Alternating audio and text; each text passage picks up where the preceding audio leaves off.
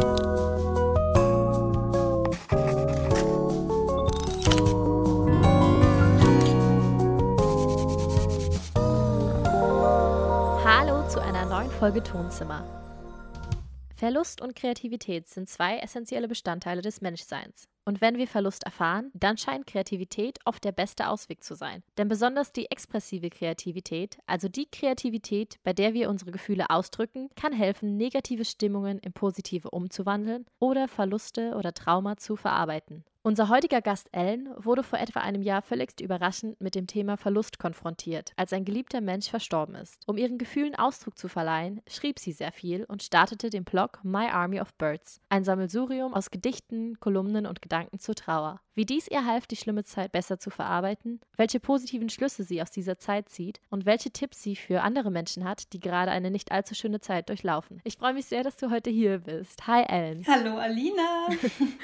Ich würde vielleicht einfach mal mit der Frage anfangen. Ja. Hast du schon immer geschrieben oder kam das mit der Zeit oder durch ein bestimmtes Ereignis? Wie war das bei dir? Also ich habe tatsächlich schon immer gern geschrieben. Es mhm. hatte eigentlich auch schon in der Grundschule angefangen. Also für mich war zum Beispiel Aufsatzschreiben nie so dieses, oh Gott, ich muss jetzt ein DIN A4-Blatt voll schreiben und mhm. ich habe keine Ahnung, was schreiben, sondern es war für mich schon immer mega spannend und ich hatte da immer voll Lust drauf. Okay. Und ich war auch echt schon in der Grundschule Grundschule so diejenige, die da stundenlang geschrieben hat, wo sich alle wahrscheinlich gefragt haben, so, was zur Hölle macht die da stundenlang und durfte da tatsächlich auch in so ein kleines Kämmerchen. Das hört sich was? jetzt total schräg an. Aber ich hatte auf jeden Fall immer länger gebraucht als die anderen und hatte dann total Lust, dann noch weiter zu schreiben und dann durfte ich da irgendwie meine Geschichten, was auch immer man in der Grundschule geschrieben hat, noch weiter verfassen. Echt? Wie witzig, dass du dann weiterschreiben durftest, weil die dachten, ach, die schreibt so gerne. Also hast du ja wirklich schon sehr lange sehr gerne geschrieben. Aber wie kam es dann auch dazu, dass du deine Plattform My Army of Birds dann letztendlich veröffentlicht hast?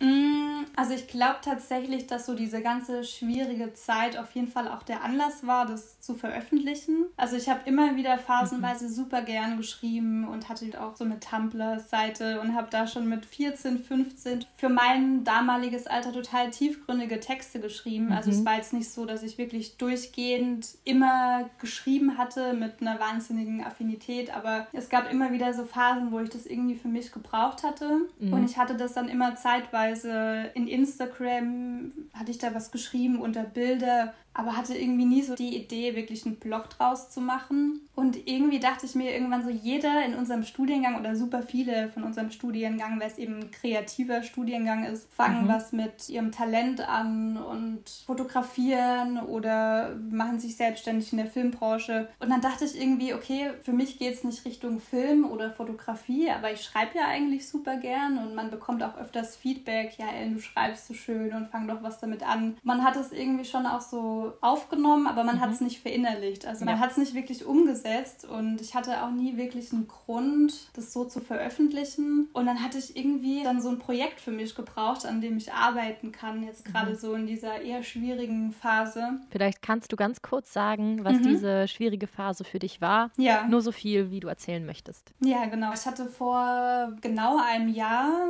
meine Mama verloren, mhm. ganz plötzlich. Und genau, das kam alles total unerwartet geäußert. Also es hat sich nicht irgendwie geäußert mit irgendeiner Krankheit oder so, sondern man ist da wirklich von jetzt auf gleich total, ist einem der Boden unter den Füßen weggerissen worden. Und mhm. ja, deswegen die schwierige Phase, die mich irgendwie dazu verleitet hat, dann doch was aus diesem Talent zu machen. Mhm.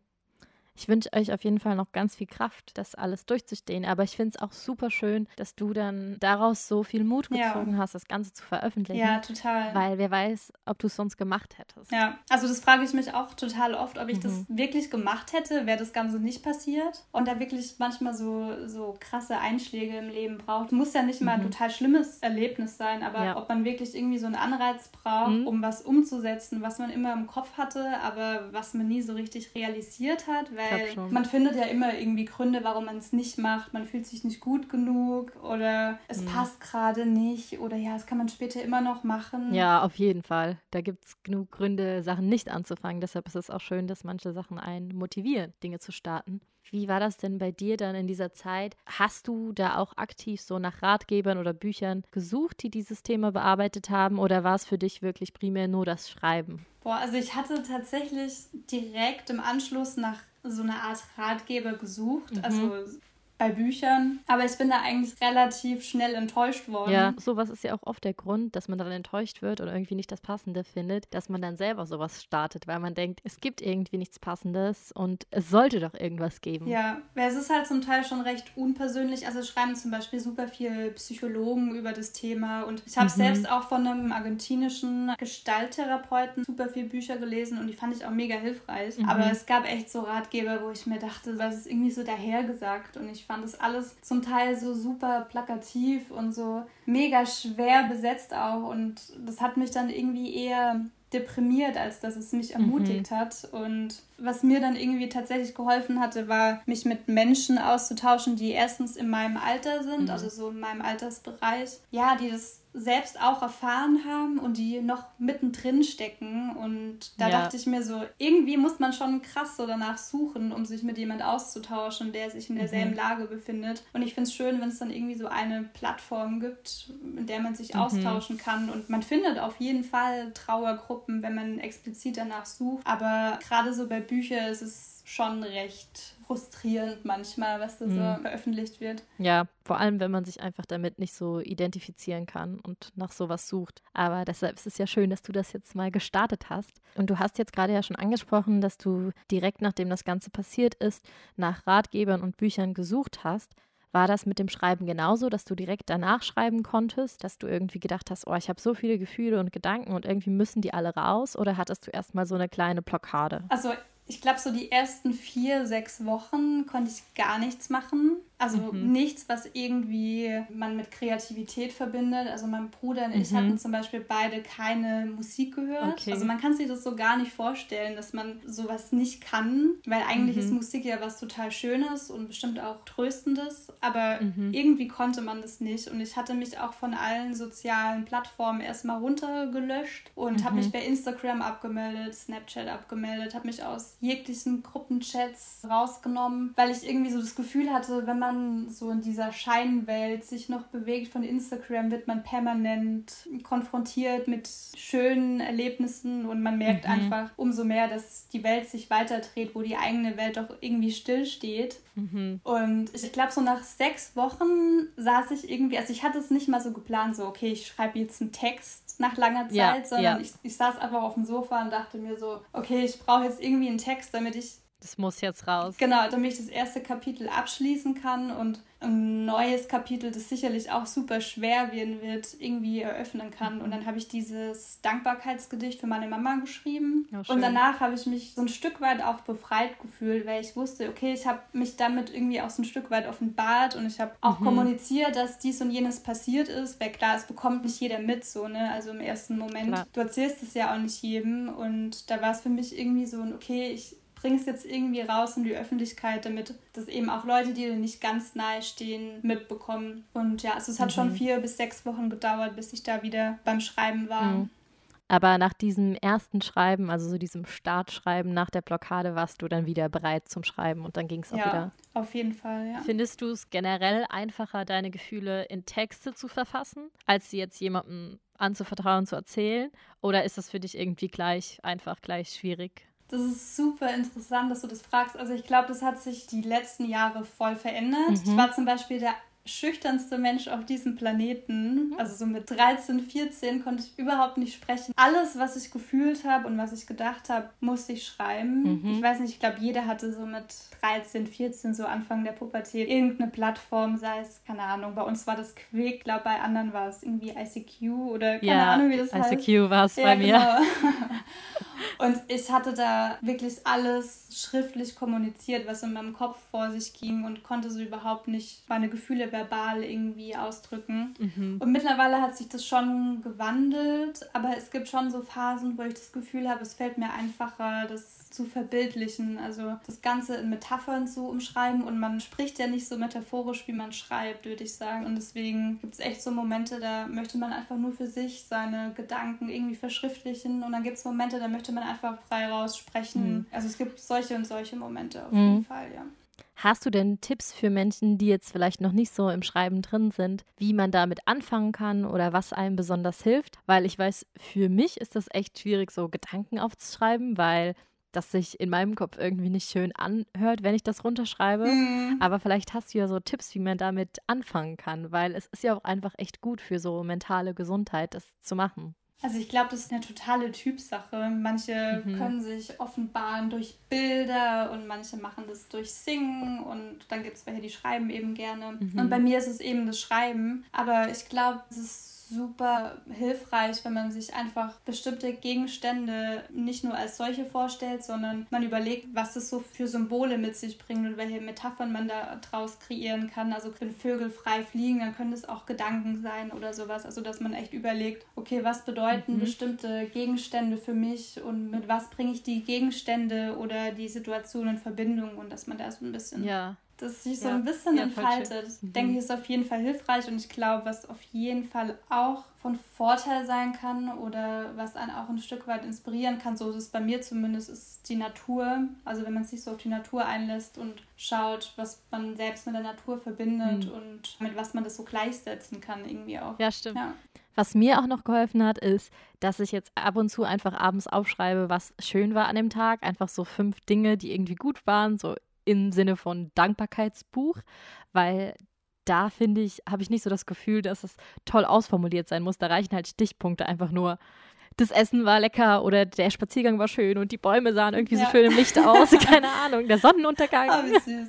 Ja. Sowas halt, ne? Also so kleinere Dinge, das muss ja nichts Großes sein, aber Ja. da habe ich irgendwie so das Gefühl, dann kann man schreiben, ohne riesen Gedichte wunderschön schreiben zu müssen, sondern einfach nur Stichpunkte, ja. Ja, aber voll schön. Das machen tatsächlich immer mehr. Ne? Mit diesem Dankbarkeitsaspekt finde ich voll schön. Wenn man halt oft irgendwie bei Dankbarkeit immer so dran denkt, okay, ich bin jetzt dankbar für meine Familie oder für Gesundheit, aber es sind ja meist so die Kleinigkeiten. Ja, eben. Man, ja, eben, das, das muss ja, ja. auch nichts Großes sein, sondern vor allem jetzt Ja, in Corona-Zeiten hat man ja auch oft einfach jeden Tag dasselbe. Da muss man sich halt kleine Sachen suchen, die man halt schön findet an dem Tag. Aber das ist ja auch irgendwie das Coole die kleinen daran. Lichtpunkte suchen. Ja, Ja, genau. Ja. Ja. Gibt es denn bei dir Situationen, in denen du immer wieder siehst, dass du anfängst zu schreiben? Also erkennst du so Muster, zu welchen Situationen oder an welchen Orten du immer inspiriert bist und immer anfangen kannst zu schreiben? Boah, bei mir ist es echt total unterschiedlich. Also klar gibt es so die Klassiker. Mir ist zum Beispiel aufgefallen, dass ich total gerne auf Ideen komme oder mit Gedanken spiele, wenn ich im Zug sitze. Das ist irgendwie, glaube ich, so der Klassiker. Ich weiß nicht, ob du dieses Mhm. Meme kennst von Harry Potter, wie er im Zug sitzt und da irgendwie so, so seinen eigenen Film oder seine eigene Welt kreiert. Wenn man halt irgendwie still da sitzt und für sich ist, aber trotzdem zieht so die Welt an einem vorbei und es verändert Mhm. sich die Umgebung, obwohl man eigentlich gerade nichts macht. Und da hat man, glaube ich, total die gute Umgebung, um Gedanken schweifen zu lassen. Und eben, wie ich auch schon gesagt habe, bin ich total Gedanken verloren, sag ich mal, wenn ich in der Natur bin. Aber es gibt auch echt Momente, wo ich unter Menschen bin oder gerade auf dem Sofa sitze und Fernseher schaue und ich irgendwie Gedanken habe, die ich jetzt irgendwie festhalten muss. Oder die letzten zwei Kolumnen, die ich geschrieben hatte, hatte ich zum Beispiel verfasst, nachdem ich, ich glaube, zwei Gläser Wein getrunken hatte. Und habe ich mir allein zwei Filme reingezogen, die mich irgendwie berührt hatten. Und dann war ich irgendwie in so einer Mhm. ganz anderen Welt und hatte so das Gefühl, Mhm. ich habe jetzt total viele Ideen und Gedanken und muss die aufs Blatt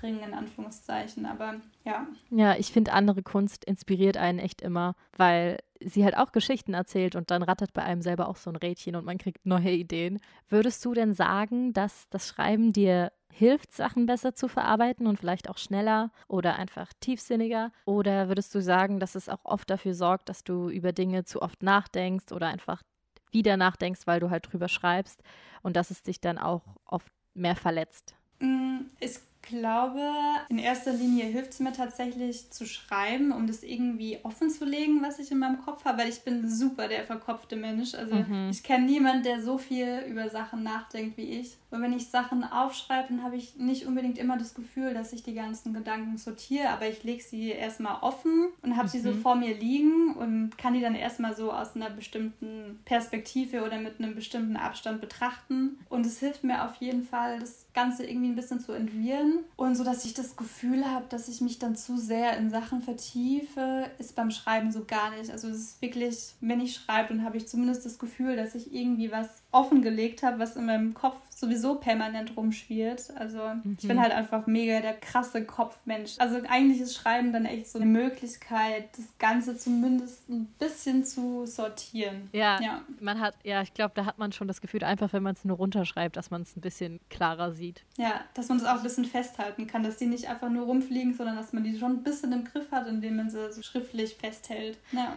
Du sprichst ja in deinen Texten oft an, dass sehr wenig über den Tod gesprochen wird und du einfach zum Beispiel auch darauf gar nicht vorbereitet warst. Findest du, dass dieses ganze Thema in unserer Gesellschaft noch ein Tabuthema ist? Und wenn ja, was würdest du dir dahingehend wünschen? Ja, also ich würde schon sagen, dass es immer noch ein Tabuthema ist. Also ich glaube, es geht schon in die richtige Richtung, aber kann natürlich auch daran liegen, dass ich jetzt einfach viel empfänglicher für das Thema mhm. bin und ich mich natürlich viel mehr damit auseinandersetze als jemand, der davon nicht betroffen ist. Ja. Ich glaube, man beschäftigt sich halt schon erst mit dem Tod, wenn er da ist und das finde ich ein Stück weit schade, weil man, glaube ich, vielen Schwierigkeiten und vielen Streitereien auch in wirklich unangenehmen Situationen aus dem Weg gehen könnte, wenn man sich davor damit befasst und sich wirklich überlegt, was habe ich eigentlich für eine Einstellung zum Tod und was stelle ich mir darunter vor und wie möchte ich damit umgehen. Weil es gehört mhm. halt einfach dazu und niemand wird um dieses Thema herumkommen. Stimmt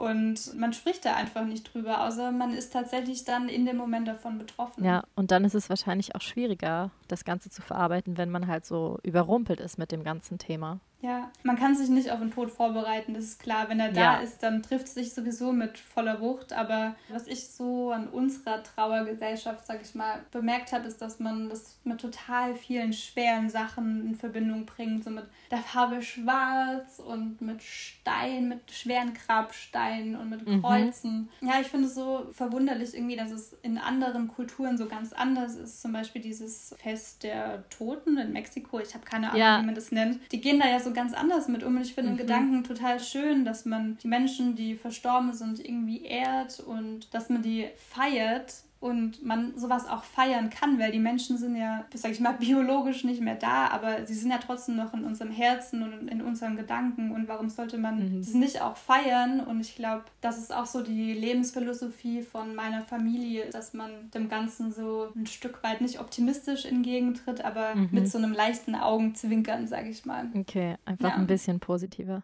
Ja, ist auch schön.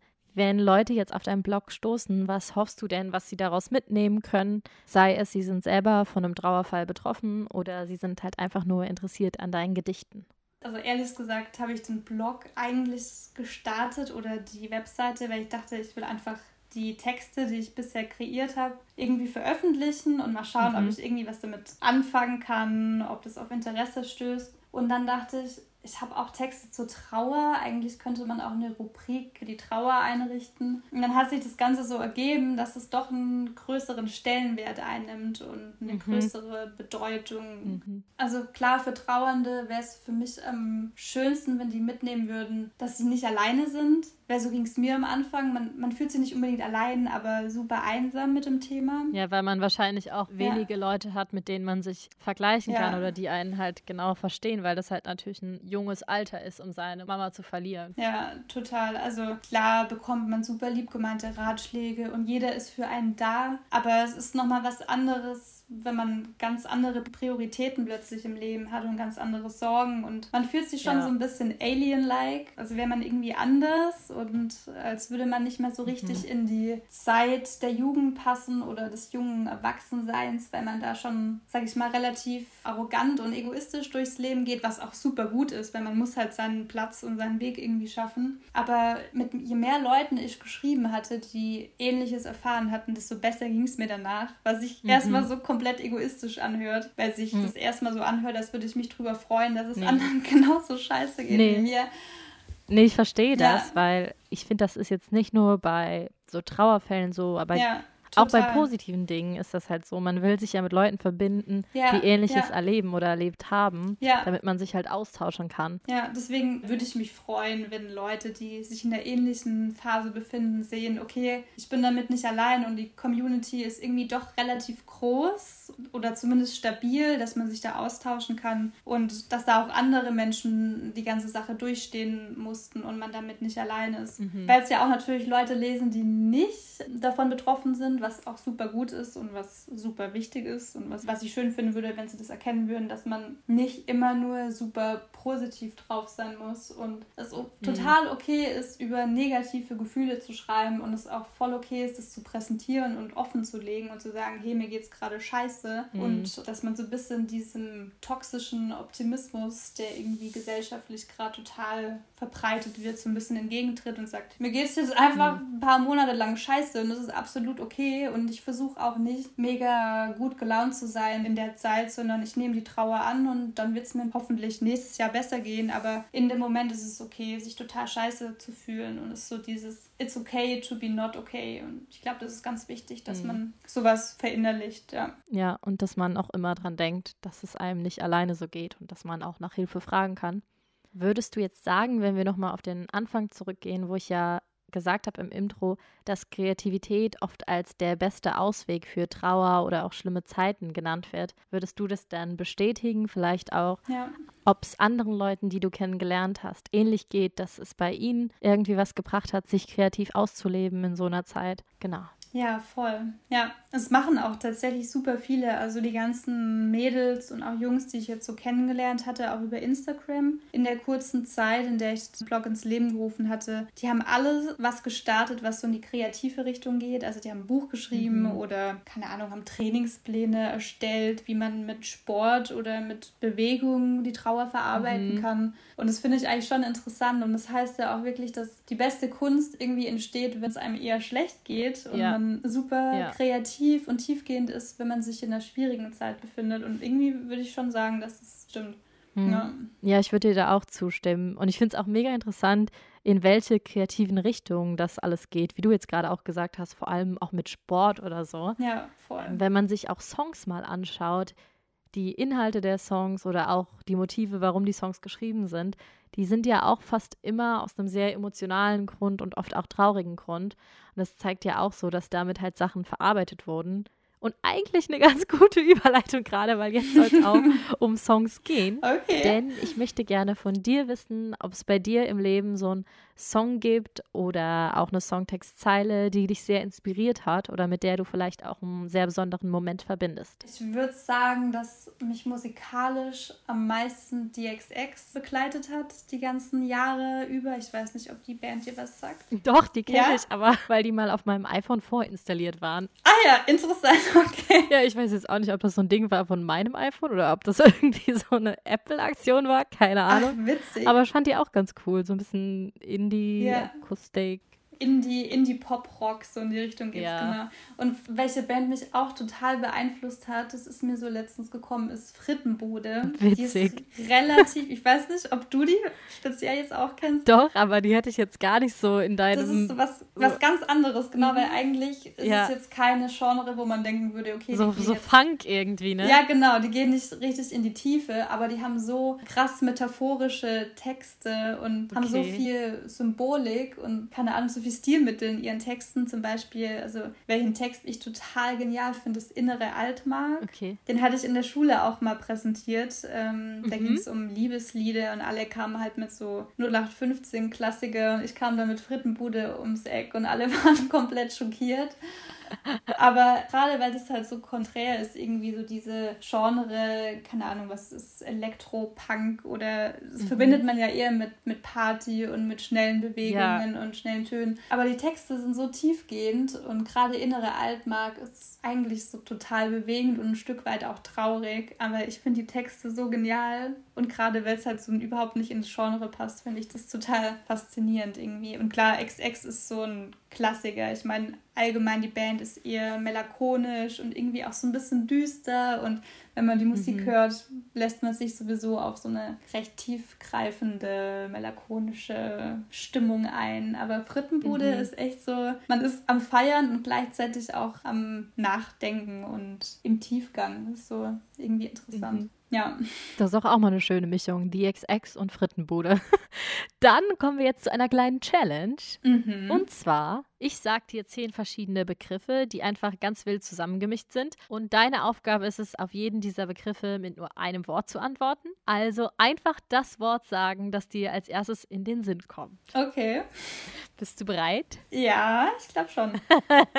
Mehr oder weniger. okay. Natur, Bäume, Bücher, George Bouquet, Wochenende, mm, spazieren gehen, Luft, mm, Sternzeichen, Tagebuch, Pubertät, Sonne, mm, mein Name, Autorin oder Autor, da wieder George Bouquet, Park. der Kurpark in Wiesbaden. Ah, mein nächstes ist Wiesbaden. Wiesbaden? Okay. Ähm, Veränderung. Kerzen. Jeden Abend. Das war's schon. Das war's schon. ja, hast du gut gemacht. Okay, jetzt hab ich, ich habe bestimmt totale Langweile-Antworten gebracht. So Nein. Natur, Bäume. Okay. Nein, cool, darum, geht's, darum geht's doch, dass man spontan und schnell antwortet. Und wir haben jetzt auch nochmal den Namen George Bouquet gehört. Ist das denn auch jemand, der dich inspiriert zum Schreiben oder bei dem du auch immer noch Inspiration findest? Ja, ich glaube, ich habe den echt überall erwähnt, aber ich lese den momentan wirklich nur noch. Ich Mhm. finde ihn so toll, den Typen. Wirklich. Was schreibt er so? Also der ist Gestalttherapeut, also Psychologe. Mhm. Und der schreibt recht philosophische Texte, aber nicht so offensiv Mhm. philosophisch, sondern ein Stück weit auch ratgeberisch, könnte man sagen. Und Mhm. sein Bestsellerbuch ist Komm, ich erzähle dir eine Geschichte. Das ist relativ bekannt und er arbeitet Mhm. viel mit Gedichten, mit Geschichten, mit Fabeln und Märchen. Und irgendwie finde ich das total schön, weil er halt auch so metaphorisch schreibt. Und ich mag es, wenn was so versinnbildlicht wird. Da fahre ich irgendwie voll drauf ab. Ich hatte erst Komm, ich erzähle dir eine Geschichte gelesen und fand es total genial. Das war auch in einer Phase, in der es relativ schwierig war. Und dann hatte ich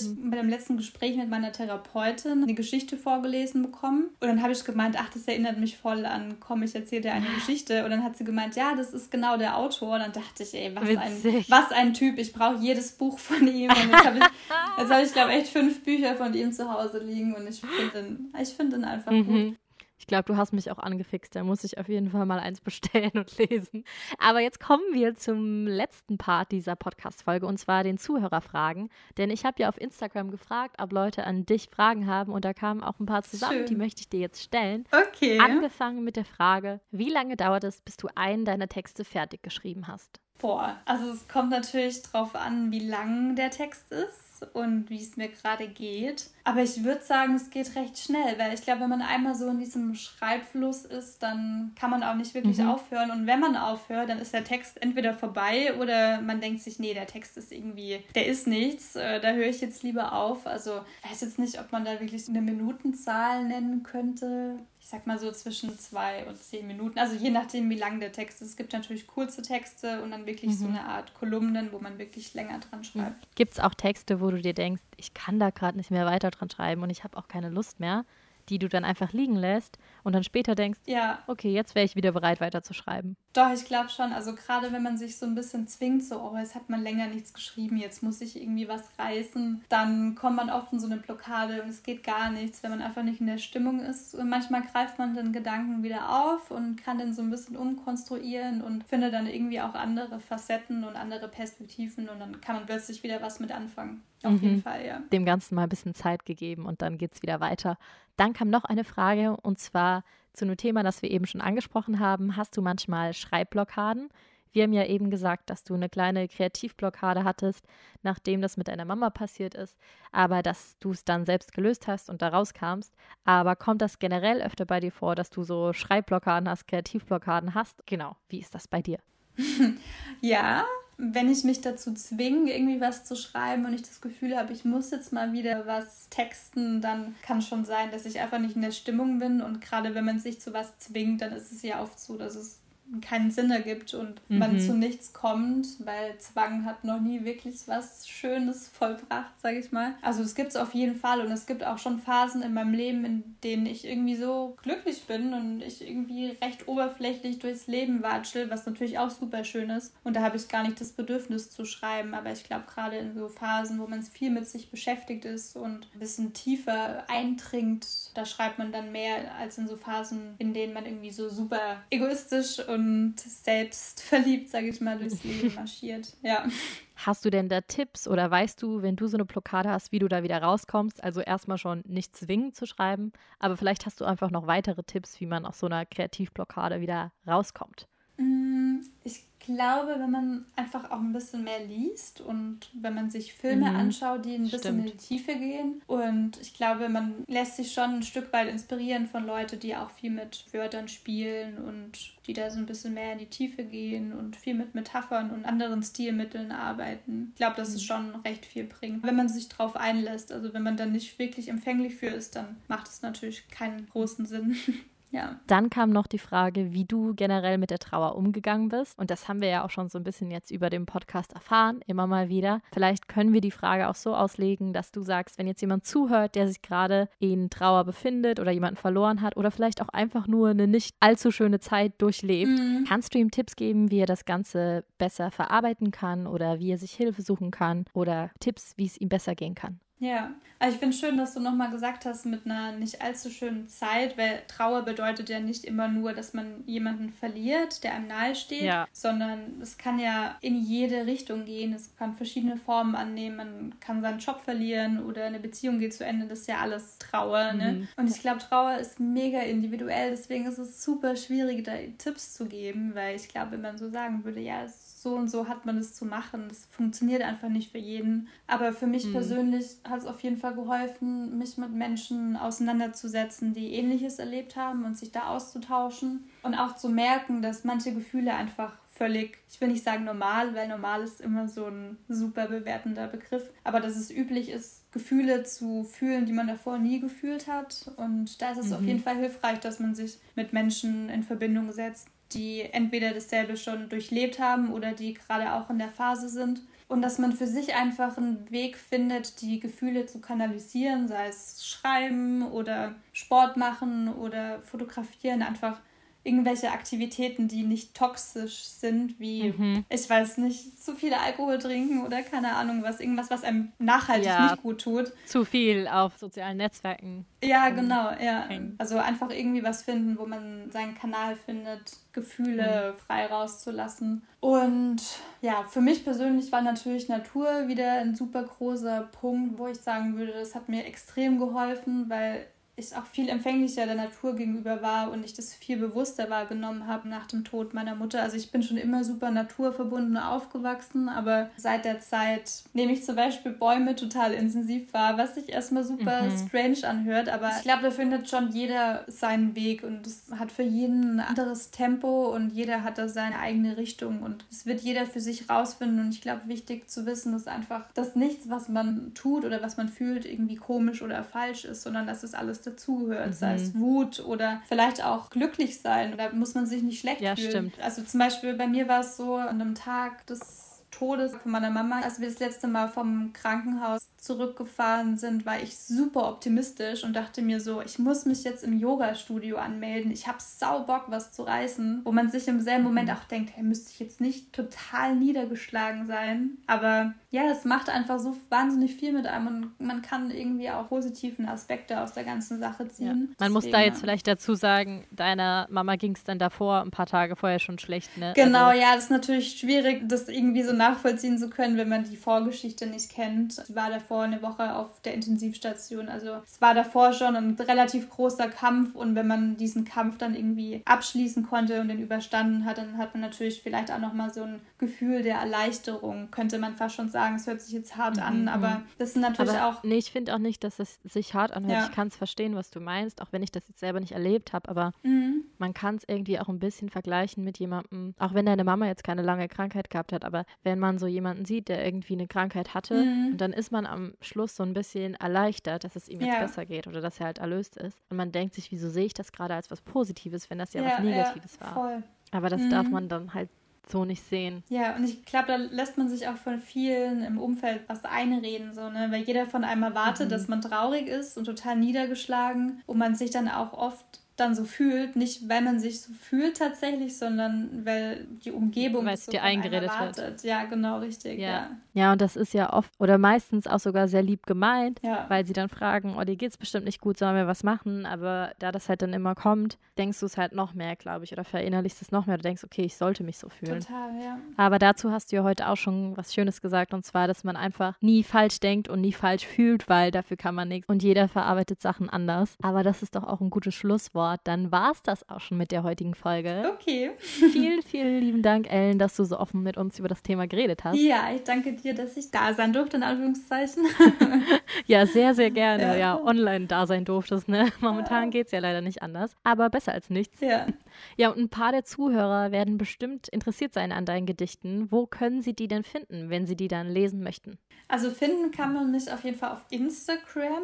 Da bin ich auch vertreten. Äh, mein Profilname lautet myarmyofbirds.de. Mhm. Dann habe ich auch noch eine Webseite. Das ist einfach www.myarmyofbirds.de. Und dann habe ich sogar noch ein Facebook-Profil. Also ich bin überall vertreten. Sehr gut. Man findet mich auf jeden Fall unter dem Namen My Army of Birds. Genau. Und da freue ich mich natürlich, wenn jeder vorbeischaut. Man muss da auch nichts kommentieren oder großartig alles durchlesen. Aber ja, vielleicht findet es ja jemand interessant. Ja, und vielleicht wollte ich an der Stelle auch nochmal anmerken, nicht alle Texte von dir sind über Trauer. Nee, stimmt, genau. ja. Du schreibst über ganz viele verschiedene Themen. Genau, also Trauer ist eigentlich nur so ein Kapitel, sage ich mal, aber ich schreibe eigentlich allgemein übers Leben und übers Erwachsen- und Älterwerden, was halt so ansteht mit Mitte 20, sage ich mal, was für jeden interessant ist. Auch für Leute, die jetzt vielleicht nicht Mitte 20 sind, aber die sich auch mal in der Lebensphase befunden haben. Also Trauer ist klar ein großer Teil von meinem ganzen Blog, aber es nimmt nicht alles ein, auf jeden Fall, ja.